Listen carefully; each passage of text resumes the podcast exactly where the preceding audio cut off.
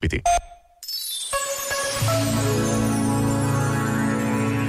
Afirmou o cardeal Teta Manzi. A doutrina social da Igreja é perfeita, mas os cristãos não podem limitar-se a uma doutrina social perfeita.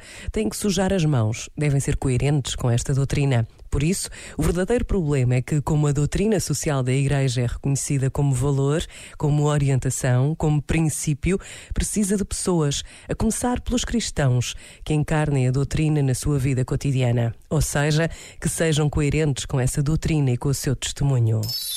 Este momento está disponível em podcast no site e na app.